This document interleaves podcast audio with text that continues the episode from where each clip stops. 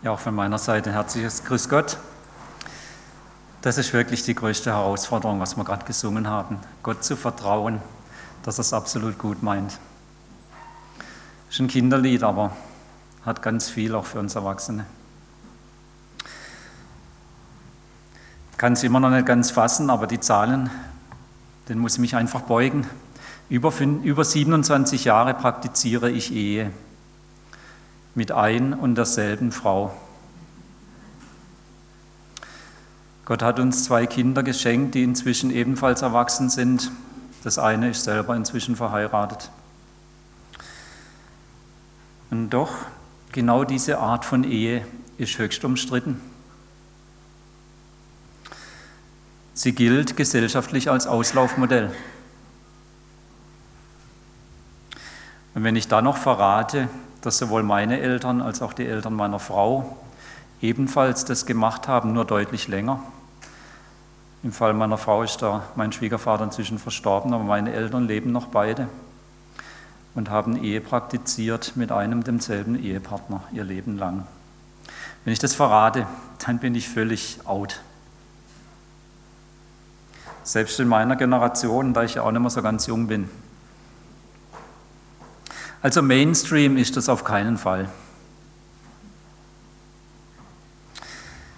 Und im Zentrum dieser gesellschaftlichen Infragestellung steht eigentlich ein anderes Thema, nicht das Thema Ehe. Im Zentrum steht das Thema Sexualität. Und im Kern stellt sich dort immer wieder die Frage, welche Bedeutung hat Sexualität? Dieses Thema ist in unserer Gesellschaft so emotional aufgeheizt, dass ich selber unbedingt Klarheit benötige, um einen kühlen Kopf zu bewahren.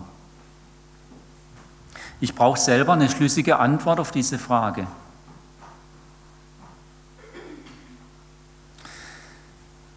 Und beim Vorbereiten frage ich mich natürlich, wer hört mir dann zu, wer sitzt da vor mir? Und da sitzen vielleicht Eltern, die haben noch kleine Kinder, die sind vielleicht jetzt auch gerade rausgegangen. Aber solche Eltern müssen sich bewusst sein, ihre Antwort auf diese Frage prägt unbewusst diese kleinen Kinder. Und wenn diese Kinder dann zehn Jahre älter sind ungefähr, angehende Teenager, dann stellen sie diesen Eltern diese Frage auch, vielleicht nicht so formuliert, wie ich es jetzt formuliert habe, aber sie stellen sie, welche Bedeutung hat Sexualität? Und sie suchen nach einer Antwort und sie brauchen diese Antwort. Und wenn wir dann so langsam auf die 60 zugehen und vielleicht dann schon die sieben oder die acht vor unserem Geburtsjahr, vor unserem Altersangabe steht, Und wenn wir feststellen, unser Körper verändert sich, man ist nicht mehr ganz so jung. Und wenn damit auch die sexuelle, sexuelle Aktivität sich verändert, ist das dann ein Verlust an Lebensqualität? Welche Bedeutung hat Sexualität dann in dieser Lebensphase? Denke, diese Frage, die hat Menschen beschäftigt, seit es Menschen gibt. Sie ist also nicht neu. Durch alle Zeiten hindurch trifft man auf diese Frage. Auch im ersten Jahrhundert. Jesus lebte im ersten Jahrhundert. Und als ein Mann des ersten Jahrhunderts hat er diese Frage auch aufgegriffen. Und er hat eine Antwort gegeben. Ich lade uns jetzt alle ein, diese Frage, welche Bedeutung hat Sexualität zu nehmen und mitzukommen auf die Suche nach der Antwort, die Jesus darauf gegeben hat. Ich gehe dazu zu einem ganz kurzen Abschnitt aus dem Matthäusevangelium. Ich lese uns mal Matthäus 5, 31 und 32. Man kann auch hier vorne mitlesen, wenn man möchte. Es heißt, Wer sich von seiner Frau trennen will, muss er einen Scheidebrief ausstellen. Ich aber sage euch, jeder, der sich von seiner Frau trennt, es sei denn, sie, hat ihm sexuell, sie ist ihm sexuell untreu geworden, treibt sie in den Ehebruch. Und wer eine geschiedene Frau heiratet, begeht auch Ehebruch.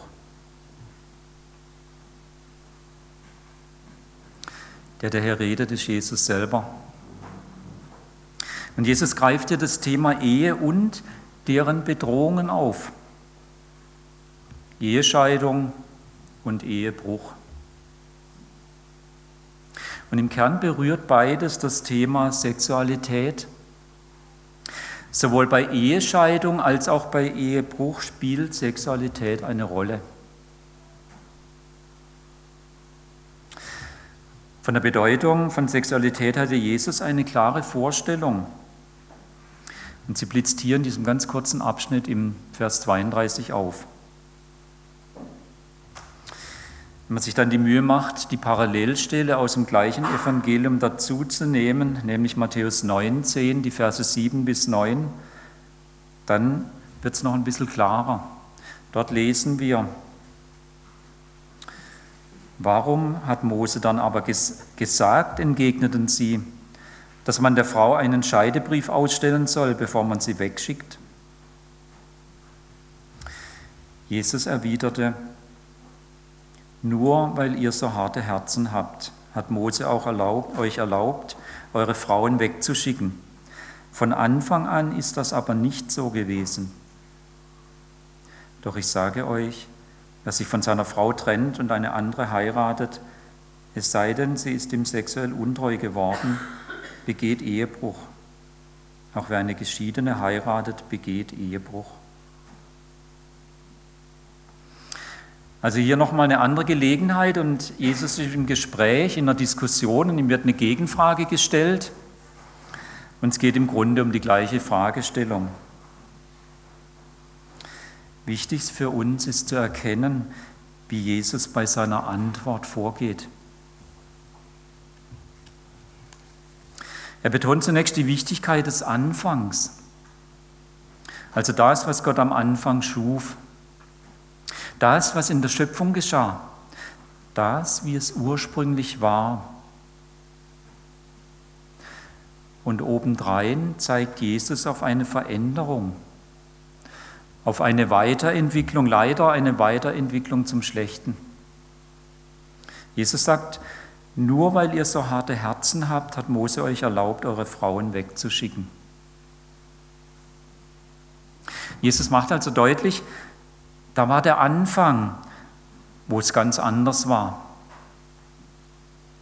Dann kam die Phase der harten Herzen. Für diese verschlechterte Phase hat Gott durch Mose die Notverordnung des Scheidebriefs gegeben. Dies aber entspricht nicht dem ursprünglichen Plan. Und jetzt, während ich Jesus über Ehe und Sexualität zu euch spreche, befinden wir uns in einer weiteren, einer dritten Phase. Die Phase, in der man durch mich, Jesus, wieder unter der guten Herrschaft Gottes leben lernen kann. Jetzt kann man Gottes ursprünglichen Plan von Sexualität wieder auf die Spur kommen und diesen tatsächlich leben lernen. Also so geht Jesus bei seiner Antwort vor. Ich meine, wir können alle gewinnen, wenn wir da mit Jesus mitgehen. Wenn wir diese Phasen wie Fenster öffnen und einen Blick hineinwerfen.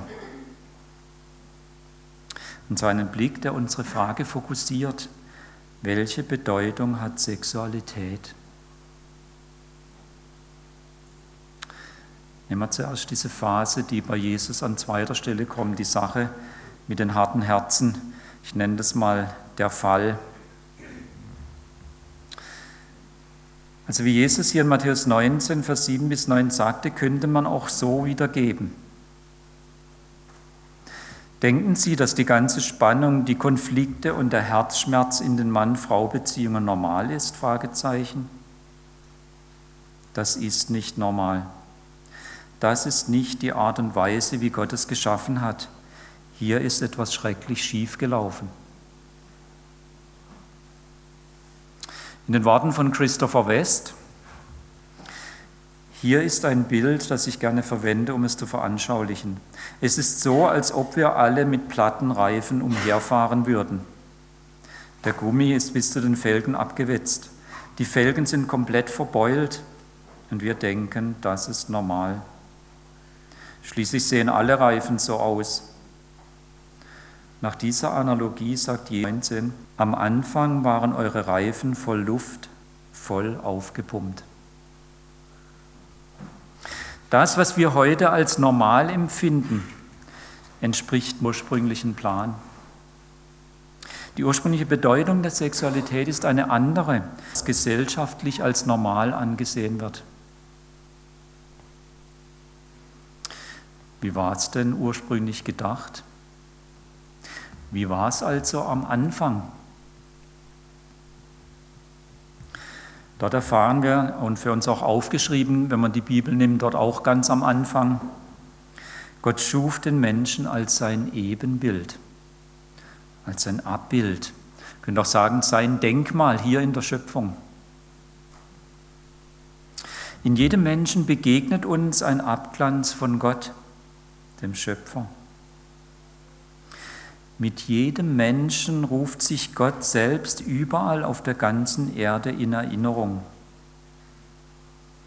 Und im Kern des Menschseins befindet sich die Sexualität.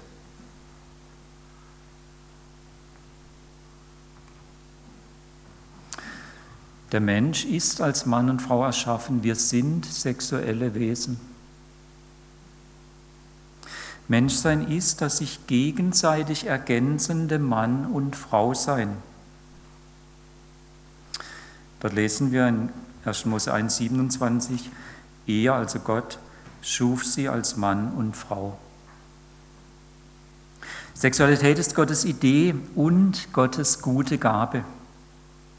Nachdem er alles geschaffen hat, beurteilt er es und kommt zu folgendem Ergebnis. Und siehe, es war sehr gut.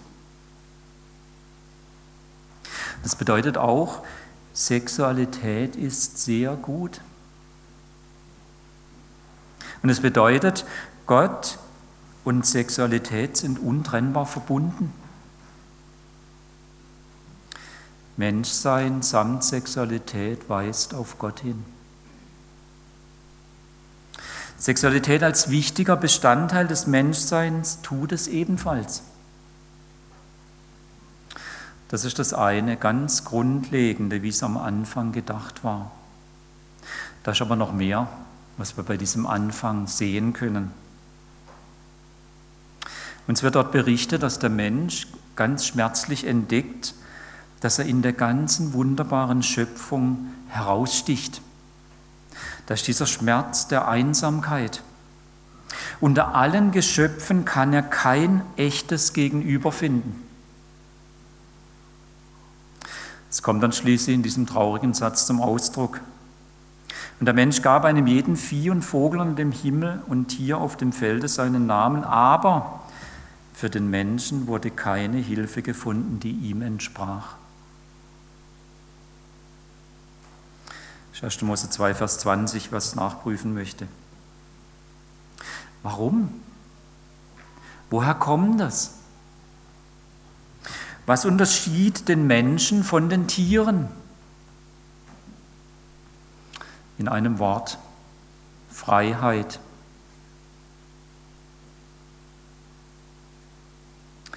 Der Mensch, um Gott hier als Denkmal um Gott hier in der Schöpfung widerspiegeln zu können, war das einzige Geschöpf, das Gott ausgerüstet hatte mit der Möglichkeit der Wahl.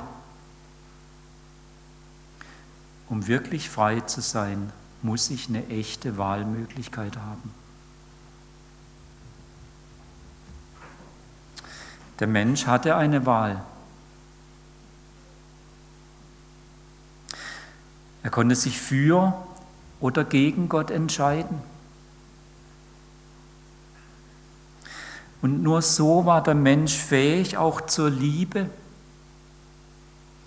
zum Vertrauen, zur freien Hingabe. Alle anderen Geschöpfe hatten das nicht. Und dadurch war der Mensch einsam, er stach heraus aus der Masse. Und deshalb stellt Gott auch fest, in 1. Mose 2, Vers 18 nachzulesen, und Gott der Herr sprach, es ist nicht gut, dass der Mensch allein sei. Ich will ihm eine Hilfe machen, die ihm entspricht.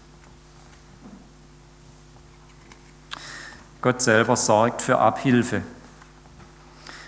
Er veranstaltete die erste OP. Und als Adam den Aufwachraum hinter sich hat und wieder einigermaßen fit ist, bringt ihm Gott seine Eva. Und Adam ist völlig geflasht.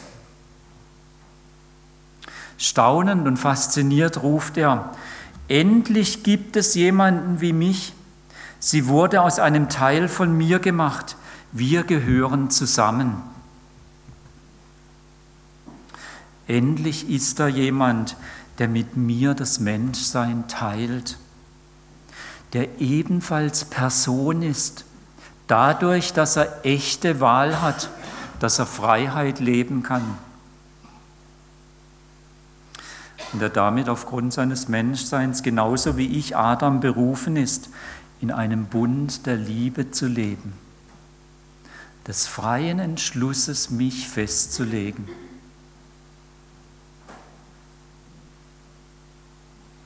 einen Bund des gegenseitigen Vertrauens zu verwirklichen, einen Bund der gegenseitigen Hingabe, einschließlich der gegenseitigen körperlichen Hingabe.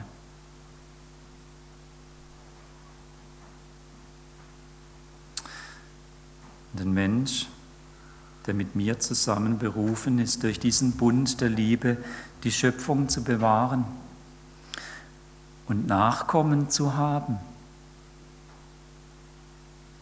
Und deshalb folgt auf den staunenden, faszinierten Ausruf Adam dort in Vers 23 sofort folgende Feststellung. Darum wird ein Mann seinen Vater und seine Mutter verlassen und seiner Frau anhangen, und sie werden sein ein Fleisch.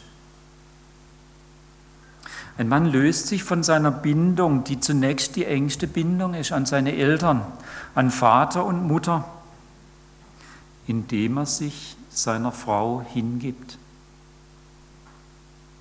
einschließlich der körperlichen Hingabe.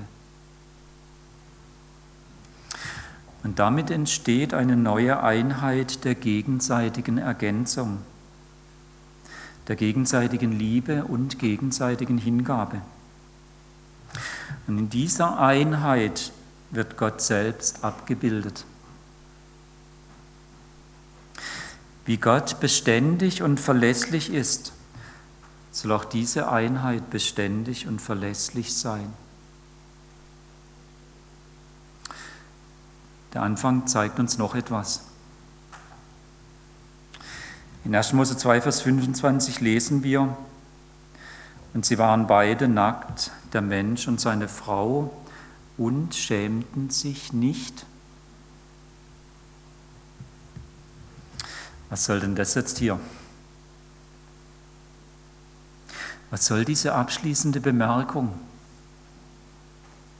Irgendwie ist das befremdlich, finde ich. Befremdlich, weil wir genau das nicht mehr kennen. Nacktheit ohne Scham. Befremdlich, weil wir alle nach dem Fall leben. Wir kennen nichts anderes. Wir haben mit dem, was 1. Mose 2,25 ausdrückt, keine direkte Erfahrung. Was aber ist hier gemeint? Christopher West bringt es wunderbar auf den Punkt, wenn er schreibt, eine Frau hat kein Bedürfnis, ihren Körper zu bedecken, wenn sie alleine unter der Dusche steht. Aber wenn ein fremder Mann hereinplatzen würde, hätte sie es. Warum? Der Papst meint, dass Scham hier eine Form von Selbstschutz ist, um nämlich nicht wie ein Objekt für sexuelle Zwecke behandelt zu werden. Diese Frau weiß, dass sie nie und nimmer als ein Ding zur Befriedigung eines anderen behandelt werden darf. Die Erfahrung lehrt sie, dass Männer aufgrund der Begierde, die ein Resultat der, des Falls ist, dazu neigen, den weiblichen Körper als Objekt zu behandeln. Die Frau bedeckt daher ihren Körper nicht deswegen, weil er schlecht wäre oder sie sich dessen schämen müsste. Sie bedeckt sich, um ihre Würde vor dem begierdenvollen Blick eines Fremden zu schützen. Einem Blick, der ihre gottgegebene Würde nicht respektiert. Drehen wir diese Erfahrung des Angstgefühls oder auch Schamgefühls vor einer fremden Person um, gelangen wir zu Adams und Evas Erfahrung der Nacktheit ohne Scham. Und er schreibt weiter, die Begierde, also egoistisches sexuelles Verlangen, hatte das menschliche Herz noch nicht erreicht. Unsere Stammeltern machten also die Erfahrung, einander völlig schutzlos ausgesetzt zu sein, weil ihre Blicke nicht im geringsten eine Bedrohung ihrer Würde bedeuteten. Sie sahen Gottes Plan der Liebe in ihren nackten Körpern eingeschrieben. Und genau das war ihr sehnlichster Wunsch, zu lieben, wie Gott liebt, in und durch ihren Körper.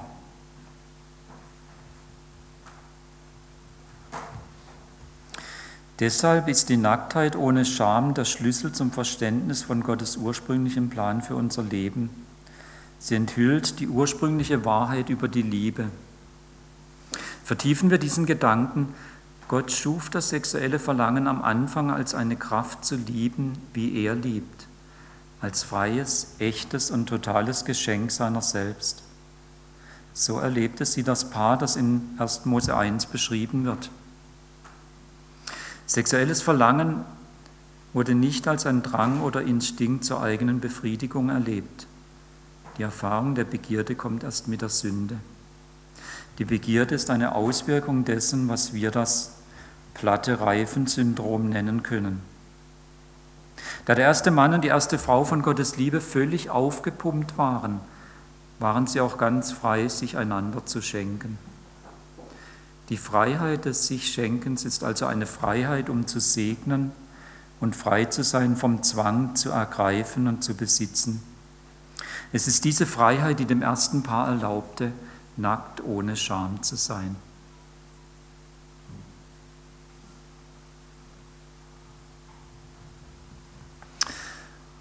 Wenn wir also tatsächlich jetzt mit Jesus mitgehen und auf diesen Anfang schauen, dann können wir anfangen zu verstehen. Sexualität und die dadurch mögliche eheliche Vereinigung ist in ihrer ursprünglichen Form ein Hinweisschild auf die vollkommene Lebensgemeinschaft der Dreieinigkeit.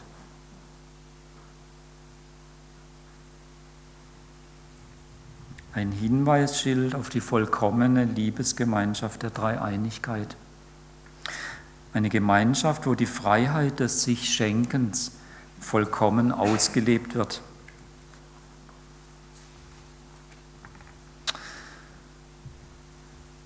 Und Jesus steht da und vertritt es.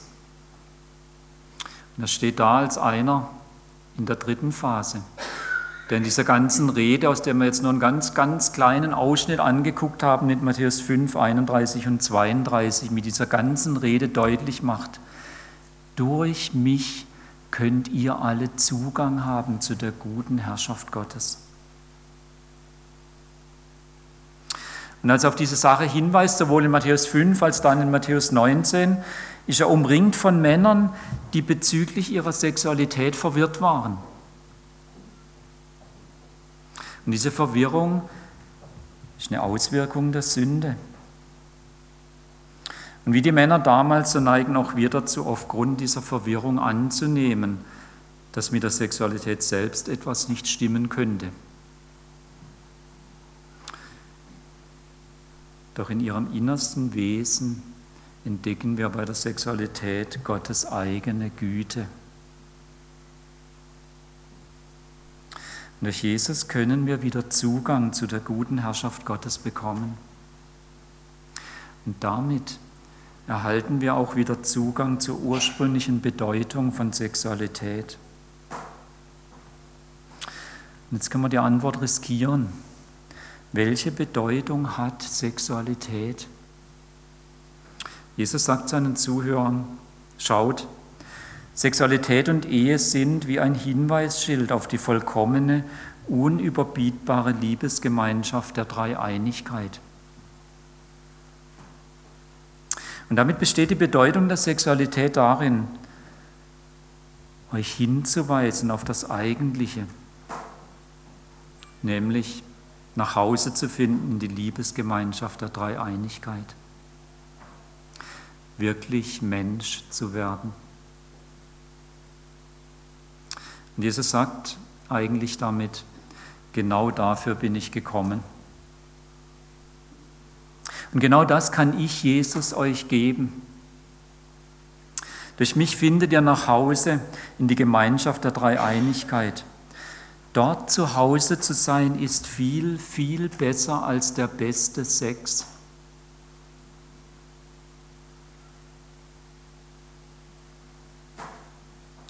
Und Jesus sagt, um durch mich nach Hause in die Liebesgemeinschaft der Dreieinigkeit zu finden zu können, muss man nicht einmal Sex gehabt haben. Jesus war nie verheiratet und hatte nie Sex.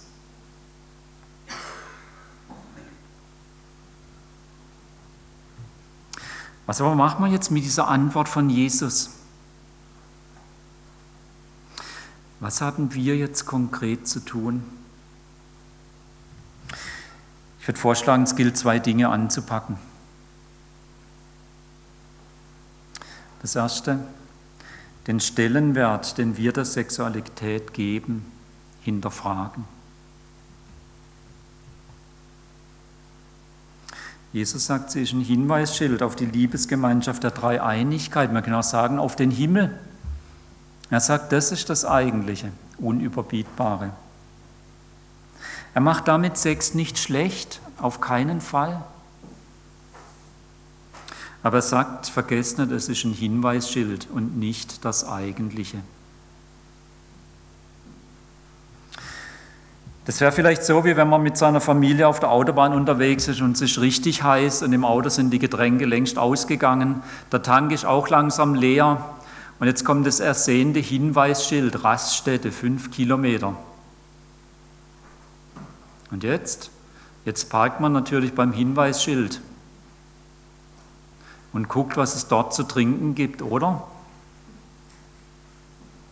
Nein, man nimmt dieses Hinweisschild ernst und folgt ihm, um wirklich zur Raststätte zu kommen und wirklich zu trinken und wirklich das Auto neu aufzutanken.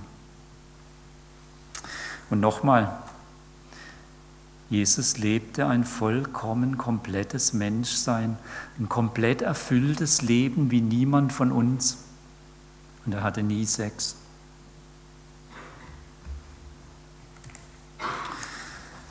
Wir müssen hinterfragen, was uns unsere Gesellschaft vor Augen stellt. Stimmt der Stellenwert, den wir der Sexualität und dem Sex geben? Das ist das eine. Ich möchte noch was Zweites vorschlagen, das ist jetzt aber nur für die, die verheiratet sind. Sorry für die anderen, aber habt Geduld mit denen, die verheiratet sind und unterstützt sie mutig, da wo ihr könnt. Also es ist für Ehepaare. Für Ehepaare, die gerade so am Überlegen sind, wann wir vielleicht diesen Scheidebrief mal anfertigen. Die in einer Krise stecken und sich ernsthaft fragen, will ich das noch, mir noch länger geben? Sie möchte ich einladen, sich die Frage zu stellen und ernsthaft daran zu arbeiten. Wo könnte ich aufhören, meinen Ehepartner ergreifen und besitzen zu wollen? Und stattdessen die Freiheit des sich Schenkens einüben. Wo könnte ich aufhören, meinen Ehepartner besitzen zu wollen?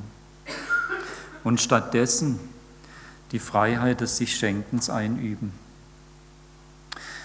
Und jetzt bitte nicht gleich beim ganz Großen anfangen bitte was ganz, ganz, ganz Kleines nehmen. Zum Üben ist immer gut, die Gewichte weit runterzufahren und erstmal üben. Sonst kann es zu einer blöden Zerrung kommen oder schlimmerem. Also überleg dir eine ganz kleine, einfache Sache. Und dann bitte, während du dir das überlegst und wenn du es dann tatsächlich übst, immer wieder Jesus darum, dich von der Begierde vom Besitzen wollen deines Ehepartners zu befreien und stattdessen dich mit seiner Liebe zu füllen, die tatsächlich fähig ist, einfach nur zu geben. Ohne Hintergedanken, ohne Berechnung, ohne irgendwelche Manipulation. Einfach nur geben. Warum ist so wichtig, diese zwei Dinge anzupacken? Zwei Gründe. Weil unsere Gesellschaft Sexualität zu einem Götzen gemacht hat. Und jeder von uns ist Teil dieser Gesellschaft. Wir sind da nie ganz raus. Es ist dumm, so zu tun, als seien da die anderen, wir hier. Wir sind Teil davon. Unsere Gesellschaft hat Sexualität zu einem Götzen gemacht und tanzt heftig drumherum. Und Götzen führen immer von Gott weg. Und immer, wo es von Gott weggeht, geht es weg von der Quelle des Lebens. Und das heißt, es geht in den Tod. Das ist der eine Grund. Der zweite Grund, und das ist jetzt wieder für die, die verheiratet sind. Sorry, ich muss unbedingt nochmal kommen und dann auch für die Singles sprechen. Das tut mir jetzt richtig leid, aber ich muss halt irgendwo anfangen. Aber jetzt nochmal für die, die verheiratet sind, ein zweiter Grund. Weil Ehe uns das Evangelium erklären kann. Das beste Feld, um das Evangelium wirklich zu verstehen. Für die Singles gibt es auch gute Trainingsfelder, die erwähne ich dann beim nächsten Mal weil Ehe uns das Evangelium erklären kann. Und das Evangelium wiederum hilft uns, die Ehe zu verstehen und vor allen Dingen zu erkennen, wie sie zu leben ist. Das einfach zum Weiterdenken, das erfordert nochmal zwei Predigten, nur dieser zweite Grund. Aber einfach mal zum dran anfangen zu denken. Die Ehe hilft uns, das Evangelium zu verstehen. Das Evangelium hilft uns wiederum, unsere Ehe zu verstehen und vor allen Dingen zu leben. Jetzt lasst uns nochmal miteinander, auch die, die jetzt nicht verheiratet sind, versuchen, einen Blick nach vorn zu werfen. Wenn jeder von uns, wir heute hier sind, tatsächlich anfangen würde, ab heute der Sexualität den Stellenwert zu geben, den Gott ihr gibt, wirklich vom Anfang her nochmal zu denken und drauf zu gucken, was wird wohl dann passieren? Was würde passieren bei mir ganz persönlich, der ich ja ein sexuelles Wesen bin, egal ob Mann oder Frau? Vielleicht würde ich noch mal ganz neu entdecken, wie großartig das ist, durch Jesus schon jetzt in die Gemeinschaft der Dreieinigkeit zu gehören. Vielleicht würde ich auch noch mal ganz neu entdecken, wie toll das ist, dass ich mit meiner Ehe, falls ich verheiratet bin, eine Möglichkeit habe, Mission zu leben, Gott wiederzuspiegeln. Was würde das für meine Familie bedeuten? Für den Umgang mit meinen Teenagern daheim? Was würde es für meine Nachbarschaft bedeuten? Die Leute, die ich da so treffe. Oder wo ich sonst unterwegs bin, vielleicht an meinem Arbeitsplatz, vielleicht in meinem Verein oder da, wo ich immer hingehe, wenn ich angel. Was wird es für unsere Gemeinde bedeuten? Und ich vermute mal, es hätte ziemlich Auswirkungen auch für Sindelfingen. Wir alle leben hier irgendwo. Welche Bedeutung hat Sexualität? Es ist ein Hinweisschild auf die wunderbar vollkommene, unüberbietbare Liebesgemeinschaft der Dreieinigkeit. Wir alle, jeder, wie wir hier sitzen, sind dazu berufen, Teil dieser Liebesgemeinschaft der Dreieinigkeit schon jetzt, heute zu sein. Dass sie, dass du in dieser Liebesgemeinschaft der Dreieinigkeit zu Hause bist, das schenke dir Gott. Amen.